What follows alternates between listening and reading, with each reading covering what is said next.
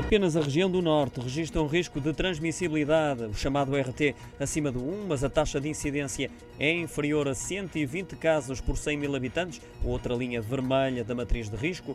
O resto do país encontra-se nos 0,99, o que representa um decréscimo em relação aos dados da anterior reunião no Infarmed. Na altura, o valor estimado era de 1,05.